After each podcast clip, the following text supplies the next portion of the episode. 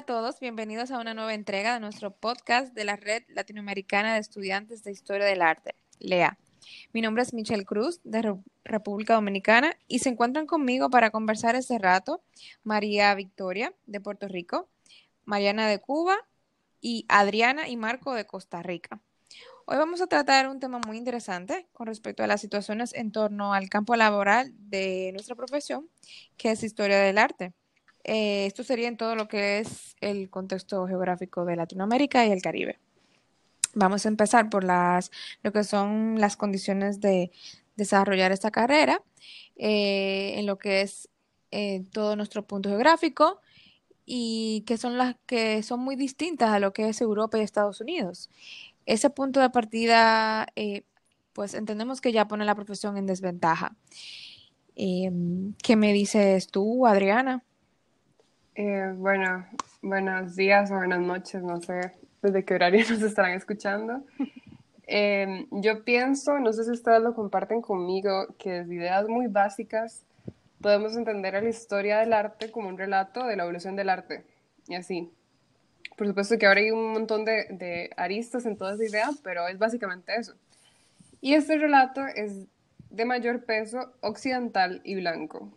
Entonces, se hace, por supuesto, desde nuestro contexto se hace un esfuerzo por contrarrestar esta idea de que estudiar el arte es estudiar la línea occidental, pero aún así el mayor peso, no sé si todos están de acuerdo y Marco conmigo, con que eh, la línea básica y infaltable en cualquier academia de historia del arte, lo vimos cuando hablamos, discutimos en, de, las, de las distintas academias que tenemos nosotros, es la línea occidental de Europa, la historia medieval, la historia barroca, el Renacimiento y así. Entonces, em, la historia del arte, como dijo Michelle, es, desde su relato es importado, e incluso mm, en el imaginario en torno a la historia del arte. Si uno le pregunta a una persona, los invito a hacer como la prueba, eh, dígame un artista de la historia del arte, probablemente esa persona en cualquier contexto del mundo, bueno, el latinoamericano, en este caso la verdad es que no, no sé todos los contextos, pero esencialmente acá eh, le va a decir un artista europeo y le va a decir un artista blanco, le va a salir con Picasso, le va a salir con Van Gogh, eh, a lo mucho les puede salir con Frida Kahlo, pero van a ser esencialmente los, los artistas del Renacimiento y este poco de, de señores blancos. Entonces, un poco mi idea, la idea de mi punto es que se nos importa toda esta cultura, todo este modelo eh, de, de, profesión, de academia, que muchas veces provoca un sinsentido eh, o como un sentimiento de sinsentido con respecto a nuestro contexto. Mm, a la hora, o sea, a la hora de hacer nuestro estudio, se nos viene un sinsentido, al, y más que todo ahora en estas crisis, porque uno dice como, ahora sí que todo el mundo se está muriendo, bueno, no todo el mundo se está muriendo, pero que estamos en medio de una crisis global, como qué, qué aporto yo en mi contexto y por qué eh, no siento como un, verdadero, un verdadero peso. y bueno, también yo siento que, no sé ustedes qué opinan, pero la historia del arte también es, es, es un campo muy elitista. O sea, uno se pone, se pone a pensar, los que han dictado la historia del arte son las clases altas. El arte que estudiamos es el arte que trasciende, eh, o sea, son las manifestaciones que vienen desde y para las clases altas a lo largo de la historia. Entonces tienes tus dos factores, que es una carrera completa, bueno, completamente no, pero es esencialmente elitista desde su cuna y eh, se nos viene desde un contexto que no nos pertenece. Lo que les decía, estudiamos un modelo que, que, no, que no, no, no toma en cuenta nuestra cultura este, desde el contenido y desde eh, la profesión. Entonces terminamos en un contexto que nos desconoce eh, y con opciones laborales muy limitadas, en las que concursamos con profesiones como los propios artistas o gestores o historiadores, sin el arte, simplemente historiadores, em, o archivistas y demás, simplemente porque, o sea, no está en el imaginario en sí el arte, en sí la, la profesión como tal. Em, no sé ustedes qué piensan respecto a todo esto, esto que les estoy diciendo. Bueno, eh, sin duda creo que sí. Eh, la parte de que es una carrera importada, eso no eh, es, totalmente cierto. Y bueno, yo diría que, que para como para verlo en una posición como más justa también, hay algo que ha ayudado a, crear como un equilibrio, tal vez, es ese aporte de los investigadores, antropólogos y folcloristas para poner como más sobre la tierra esta, esta, propia, esta propia historia de nosotros, de lo que es toda Latinoamérica y el Caribe. Eh, estos aportes tal vez han hecho, pues de alguna manera, darle una importancia a lo local, no a la magnitud tal vez como estos lugares eh, que pues abunda más lo que es el estudio que hacemos, eh, lo que es lo que el continente europeo y también Estados Unidos, pero creo que sí que pues ahí le ha dado un toque más de aporte, tal vez hay algunos que son más pues tal vez comerciales que otros, pero le ha dado un, giro un poquito más democratizado, tal vez no 100%, pero le ha dado un lugar. Y yo, yo creo que eso que decís, o sea, un poco que está bien, como historiadores del arte se nos aterriza en un contexto, pero hasta qué punto el contexto, la cultura latinoamericana no se termina de aterrizar en una profesión como el del historiador del arte. Adriana, o sea, no, no hay... intervenir ahí? Yo quería justo mencionar sobre esto que está diciendo eh, Michelle, porque por lo menos en Costa Rica, eh, desde, o sea, en Costa Rica las profesiones que se relacionan con arte y cultura dependen en su gran mayoría del Estado. Y desde el Estado han existido, bueno, han existido múltiples visiones, pero usualmente hemos tenido como dos.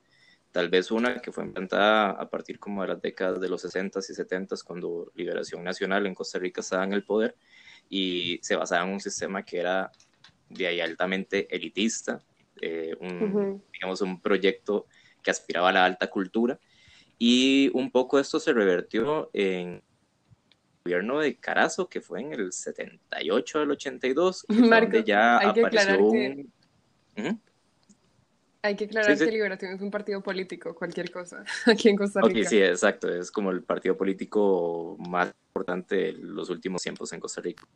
Pues bueno, ellos fueron los que crearon ese proyecto este, cultural artístico en el país y la contraparte vino a finales de los 70, cuando llegó como la oposición y se creó un proyecto que era eh, un poco como abandonar esa alta cultura y pasar como a, digamos, instituciones más descentralizadas y más como en lo periférico, folclórico, regional, pero aún así, o sea, yo sí sé que eso existe y sé que se han hecho grandes esfuerzos desde patrimonio y diferentes instituciones, las casas de las culturas de cada, de cada cantón, pero aún así, a mí me parece que, no ha sido resuelto correctamente. Yo siempre que pienso como en las manifestaciones o expresiones que son propias o autóctonas de nuestras regiones, noto que se les no sé, como que se les vuelve una caricatura, se les vuelve una cosa que es como, como, es eso, como una caricatura, y se le sigue dando un prestigio a la cultura de élite. Entonces, cuando uno nota, por ejemplo, en determinadas acciones en, en Costa Rica, les doy dos ejemplos. El año pasado sucedió que, que se pidió un préstamo a la Asamblea Legislativa para restaurar el Teatro Nacional y claramente hubo como una oposición de parte de la gran mayoría de la población en que se diera un préstamo millonario para eso. ¿Y por qué? Porque a la gente le parece ridículo gastar un montón de plata en, un, en una infraestructura que no utiliza nunca.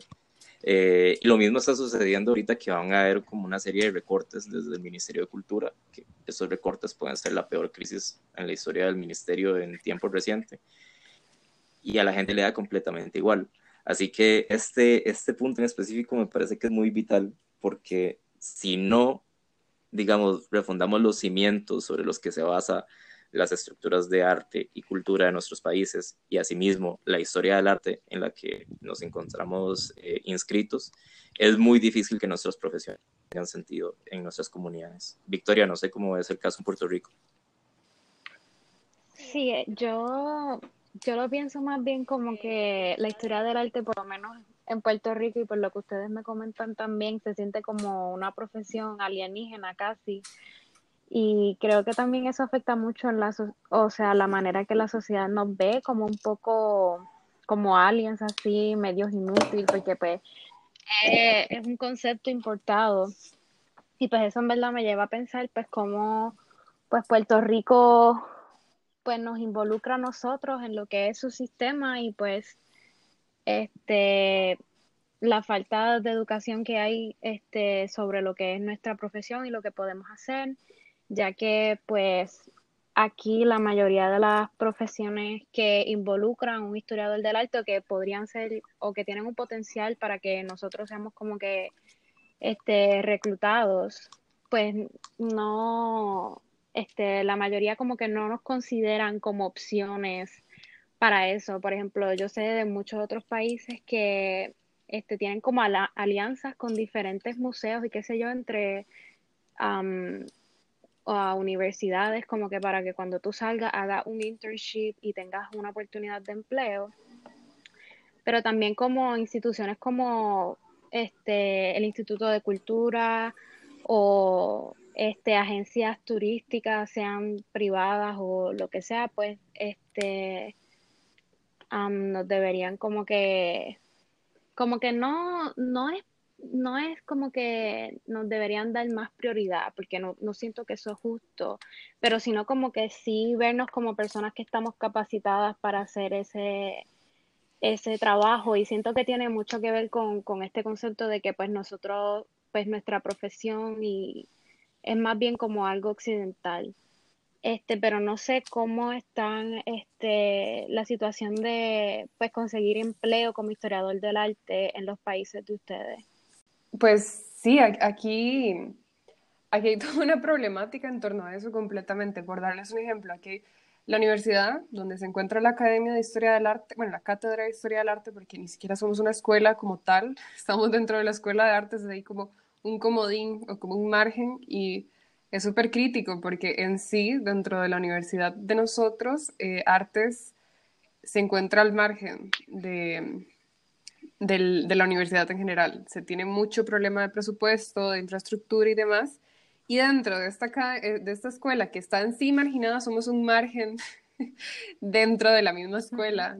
bueno, eso sí me parece que es algo ya muy específico de acá, pero estamos súper mal. Pero no creen, como que no creen que entonces, como que nos deberíamos esforzar como que para educar a, por ejemplo, estas generaciones de ahora que vienen entrando a la universidad en lo que es la historia del arte y cómo se puede ejercer como profesión.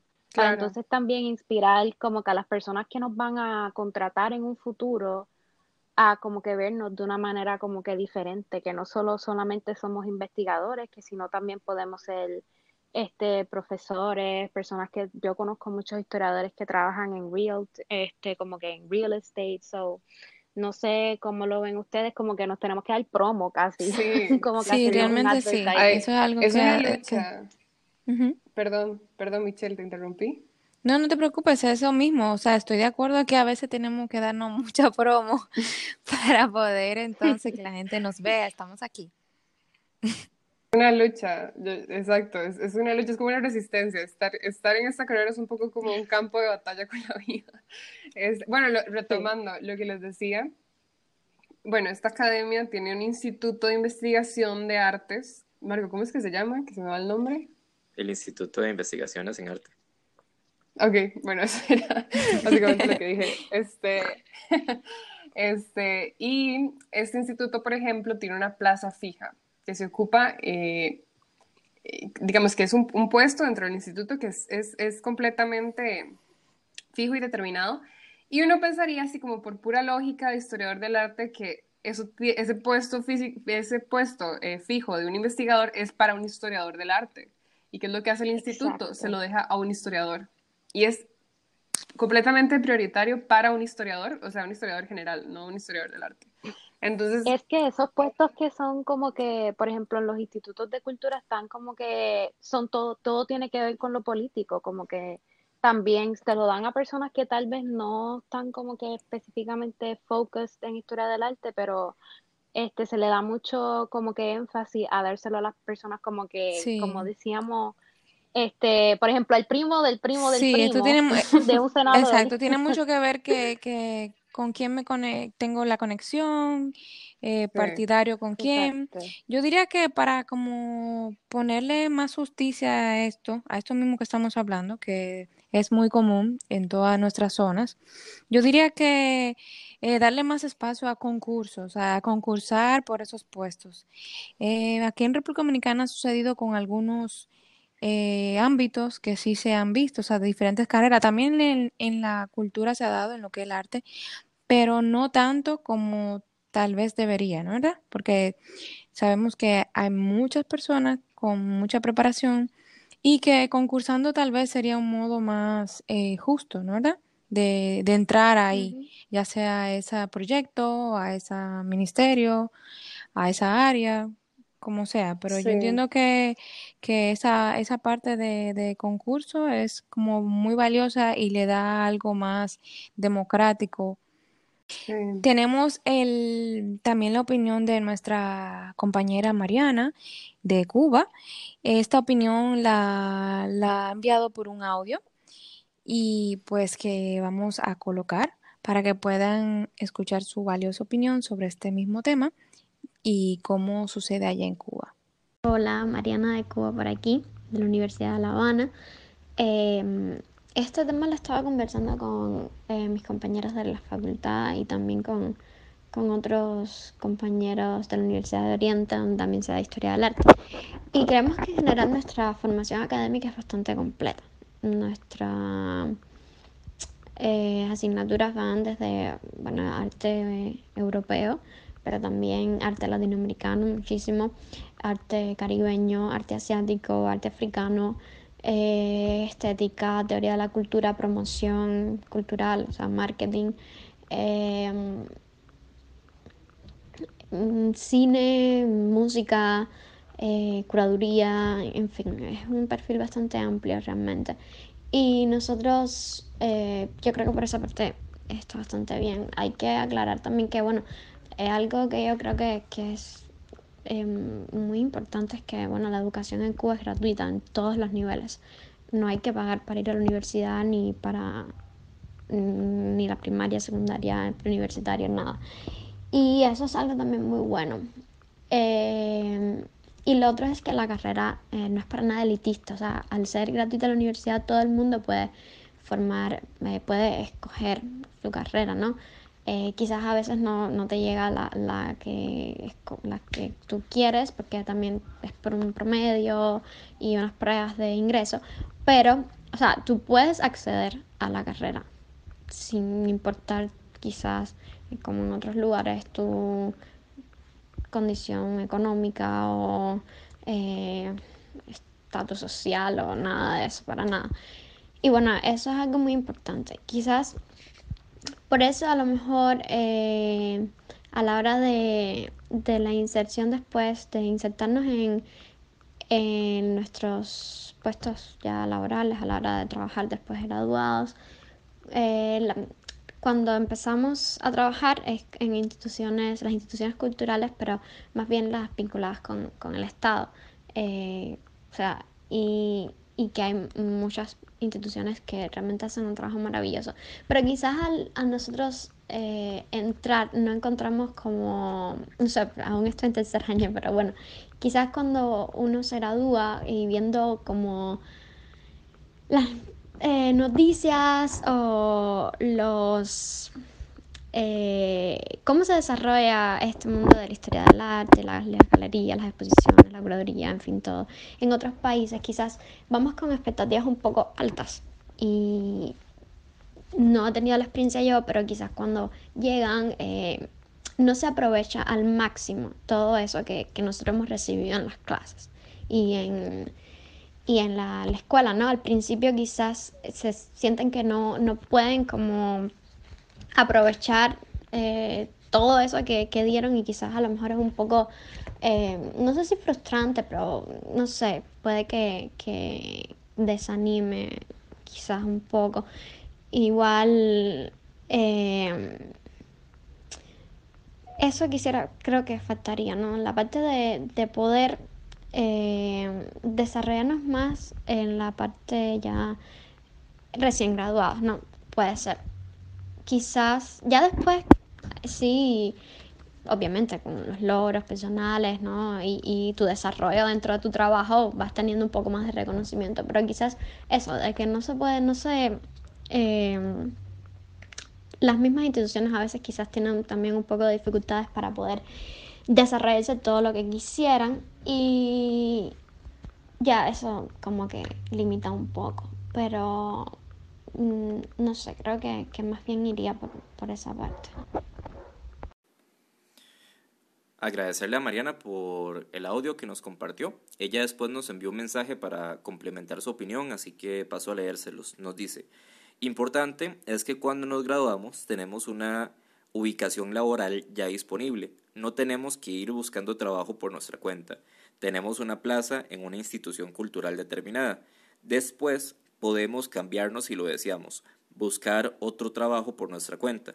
Pero creo que eso es un punto muy importante que tenemos dónde trabajar luego de graduarnos, aunque quizás no sea lo ideal para nosotros o lo que esperábamos. Eh, de nuevo, agradecerle muchísimo a Mariana por contarnos cómo está la situación en Cuba y eso nos da pie a la última parte del episodio que precisamente trata de posibles soluciones para acceder a puestos de trabajo como historiadores del arte. Yo particularmente pienso que tenemos que, en primer lugar, asumir una responsabilidad individual. A cada persona que estudió en esta carrera le corresponde hacer una revisión o un mapeamiento de su región, eh, digamos, su ciudad, su provincia, su estado, su país, para averiguar dónde están los puestos de trabajo donde una persona que estudió historia del arte se puede desarrollar eh, y averiguar si están en el sector público, en el sector privado, en la ciudad, en la periferia y cuáles son los requisitos para poder concursar por estos puestos. En segundo lugar, me parece que es fundamental empezar, bueno, en el caso de los sitios donde no lo estén haciendo, empezar a articularnos de manera colectiva o de manera gremial, porque solo de esa manera podemos eh, facilitar el acceso a la información y a esos puestos de trabajo, al mismo tiempo que tomar acciones colectivas para ejercer presión, digamos, para acceder a ciertos recursos del Estado o estrategias para poder introducirnos en algunos sectores eh, laborales del sector privado. Este, también me parece que es fundamental el rol que juega la academia en este tema. Yo sé que una universidad no puede asumir, digamos, una lógica mercantilista, este, únicamente pensando en, digamos, en la cuestión económica o laboral, pero mm, yo siento que tenemos que volver de nuevo al punto con el que iniciamos este episodio. Eh, claramente las condiciones con las que se desarrolla, las condiciones en las que se desarrolla la historia del arte en Latinoamérica son distintas a las que se desarrollan en sitios como Europa o Estados Unidos. Entonces, lo ideal sería que las universidades le dieran las herramientas necesarias a sus estudiantes para que puedan enfrentarse a un contexto que es un poco más complejo. Yo, gracias a la red, he podido averiguar que en sitios, por ejemplo, como Argentina, existen carreras con nombres que se llaman como gestión e historia de las artes, como dando a entender que sus estudiantes, aparte de un conocimiento fundamental en historia y teoría del arte, van a salir también con otro tipo de herramientas. Y pienso que eso es, eh, es fundamental para un contexto como el latinoamericano. Hay que salir de la universidad o la universidad tiene que ayudarnos a acceder a, digamos, adquirir ciertos conocimientos en cuestiones como conservación, gestión, mediación, educación y otro tipo de áreas eh, más, precisamente para que un historiador del arte pueda salir mejor equipado a, digamos, la búsqueda de un entorno laboral y posiblemente con una, mm, qué sé yo, como con una posibilidad más grande de poder ubicarse este, laboralmente. No sé cómo lo ven ustedes. No, yo estoy completamente de acuerdo que el problema este, es como tú dices, yo lo veo como un problema de currículo, porque aquí en Puerto Rico, por ejemplo, la carrera está enfocada en ser una como de investigación. Y aunque yo encuentro la parte de, investigación este, en la historia de la arte hermosa, sí, pues hay que admitir la, la triste realidad de que no todos vamos a ser investigadores, necesitamos saber sobre este, museología y este, pues, no sé, marketing, cosas así, para entonces poder tener oportunidades este, como que más broad en lo que es pues nuestro contexto.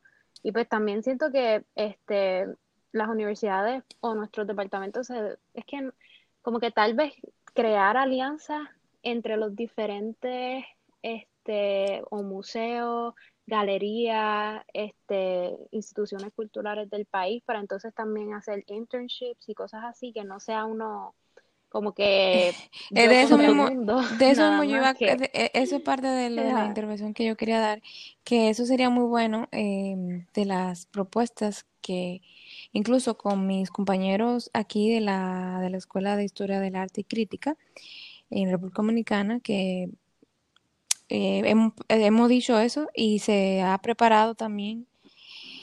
Y ojalá que en lo adelante se dé eh, hacer pasantías en museos, como tú dices, Victoria, que sería muy bueno porque te da una visión diferente a lo que es cuando tú sales.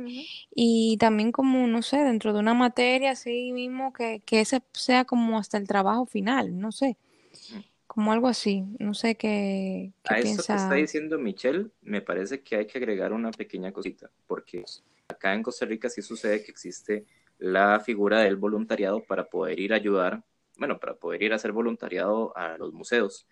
Em, entonces, eso claramente se tiene que establecer. Hay que establecer relaciones entre las instituciones culturales, artísticas y museísticas de los países con, con sus correspondientes escuelas de historia del arte en cada, en cada universidad. También es necesario que empiece a haber un reconocimiento económico al trabajo que se hace, porque muchas veces lo que sucede es que se vale la figura del voluntariado y todo bien, uno entiende que son sus primeras experiencias y totalmente agradecido con ellas y con todo lo que se aprendió de ahí, pero a veces es un poco frustrante ver que de parte por lo menos acá del Ministerio de Cultura y las instituciones encargadas no se vea que usualmente están haciendo, bueno, usualmente no sé, pero que tienen la opción de hacer uso de personas que van a hacer voluntariado y que les trabajan de gratis. Un trabajo que probablemente no sea tan caro de pagar y que algunas se podría buscar precisamente para financiar el trabajo de esa persona que está ahí. Entonces, sí pienso es eso, que es como hay que encontrar la vía para trabajar en estos lugares, pero al mismo tiempo hay que empezar a exigirles a los museos y más los que tienen como dinero del Estado que paguen el trabajo que la gente está yendo a hacer a estos sitios.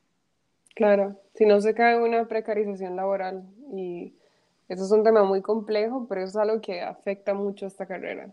Desde, me parece que nosotros como estudiantes y como profesionales quedamos en esa idea de que lo que estamos haciendo nosotros no debe ser pagado o no, no remunerado ni nada de eso. Y mm, bueno, con respecto a lo que, a lo que dicen todos ustedes, este, yo creo que sí, o sea, estoy muy de acuerdo con lo que planteas, Marco. La clave es insertar eh, al historiador del arte del contexto y ver una profesión más allá de este concepto que ha sido importado hasta acá, porque como dice Victoria o, o Michelle, no me acuerdo cuál fue la que dijo, que no todos vamos a poder ser investigadores, mucho menos aquí en Latinoamérica.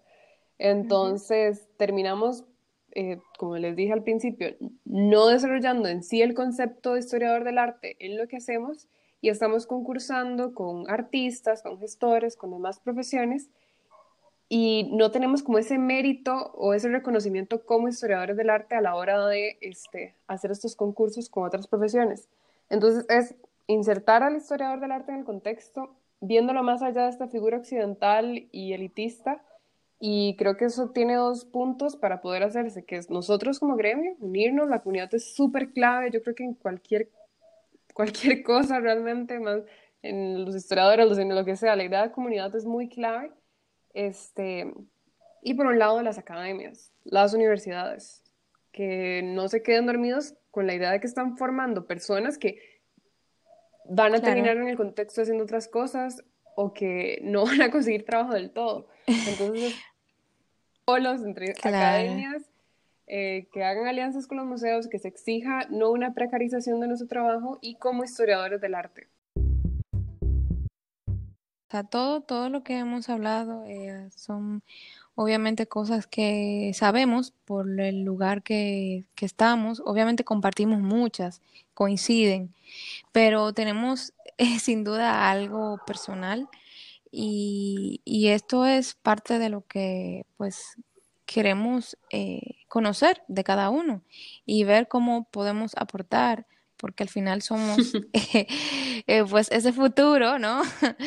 de los historiadores y, y tenemos que pues no estar eh, solamente rezagados, debe, así mismo debe ser, o sea, tener una voz y, y, pues pelear por todo eso, porque si no, ¿quién lo va a hacer? Yo diría que sería eso. No sé si tienen algo más que decir. Creo que si empezamos a decir alguna- más cosas de aquí nos da hasta las algo más dos que de la mañana. Exacto. Sí, sí, nada más. Exacto. Bueno, nada no más terminamos, una, es cierto. una buena y- vida a y todos se vuelve- nos escuchan. y se vuelven locos todos. Bueno, chao. Chao. Bye.